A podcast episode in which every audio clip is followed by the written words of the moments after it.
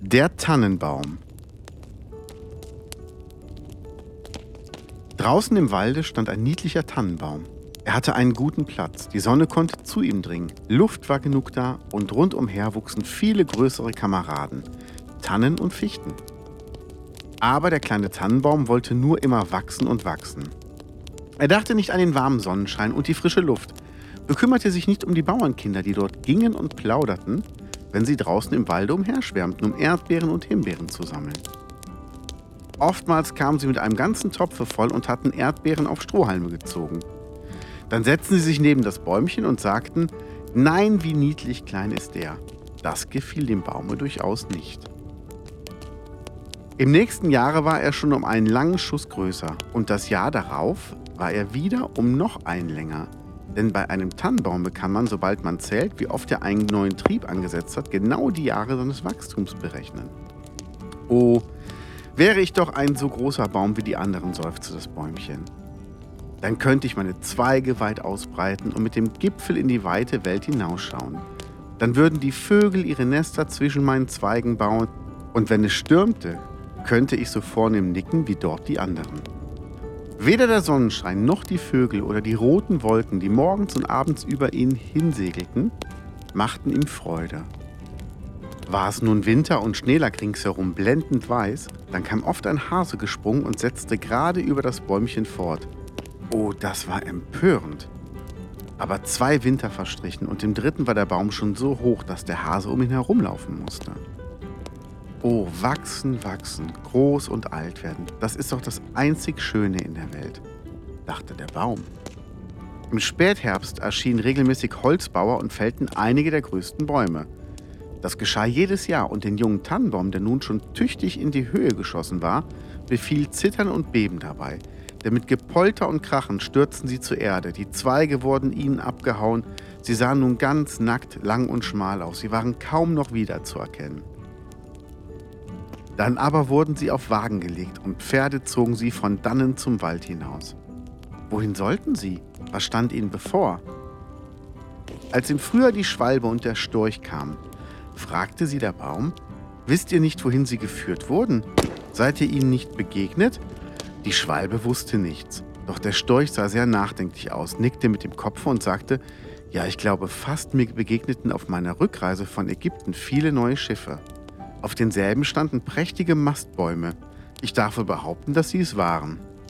Sie verbreiteten Tannengeruch. Ich kann vielmals grüßen. Sie überragen alles. Sie überragen alles. Oh, wäre ich doch auch groß genug, um über das Meer hinzufliegen. Wie ist es eigentlich, dieses Meer, und wem ähnelt es? Ja, das ist etwas weitläufig zu erklären, sagte der Storch und ging. Freue dich deiner Jugend, sagten die Sonnenstrahlen. Freue dich deines Wachstums, des jungen Lebens, das dich erfüllt. Und der Wind küsste den Baum und der Tau weinte Tränen über ihn. Allein der Tannenbaum verstand es nicht. In der Weihnachtszeit wurden ganz junge Bäume gefällt, Bäume, die nicht einmal so groß waren, noch in demselben Alter standen wie dieses Tannenbäumchen, das weder Ruhe noch Rast hatte, sondern nur immer weiter wollte. Diese jungen Bäumchen, und es waren gerade die allerschönsten, behielten immer ihre Zweige. Sie wurden auf Wagen gelegt und Pferde zogen sie aus dem Walde. Wohin sollen sie? fragte der Tannenbaum.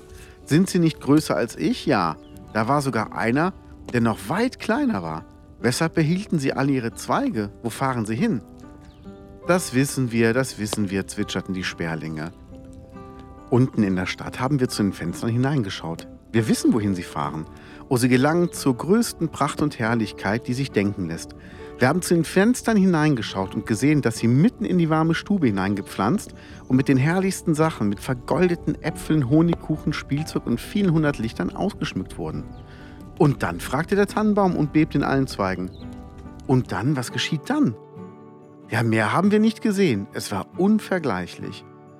Ob auch mir dieses Los zufallen wird, diesen strahlenden Weg zu gehen, jubelte das Bäumchen. Das ist noch besser, als über das Meer zu gehen. Wie mich die Sehnsucht verzehrt, wäre es doch Weihnachten. Jetzt bin ich hoch und erwachsen wie die anderen, welche das letzte Male fortgeführt wurden. O wäre ich erst auf dem Wagen, wäre ich erst in der warmen Stube mit all ihrer Pracht und Herrlichkeit. Und dann, dann kommt etwas noch Besseres, noch Schöneres, weshalb würde man mich sonst so ausschmücken? Da muss noch etwas Größeres, noch etwas Herrlicheres kommen. Aber was? Oh, ich leide, mich verzerrt die Sehnsucht, ich weiß selber nicht, wie mir zumute ist. Freue dich deiner, sagten die Luft und der Sonnenschein. Freue dich deiner frischen Jugend draußen im Freien. Aber das Bäumchen freute sich gar nicht. Es wuchs und wuchs, Winter und Sommer stand es grün, dunkelgrün stand es da. Die Leute, die es sahen, sagten, das ist ein hübscher Baum. Und zur Weihnachtszeit wurde er zuerst von allen gefällt.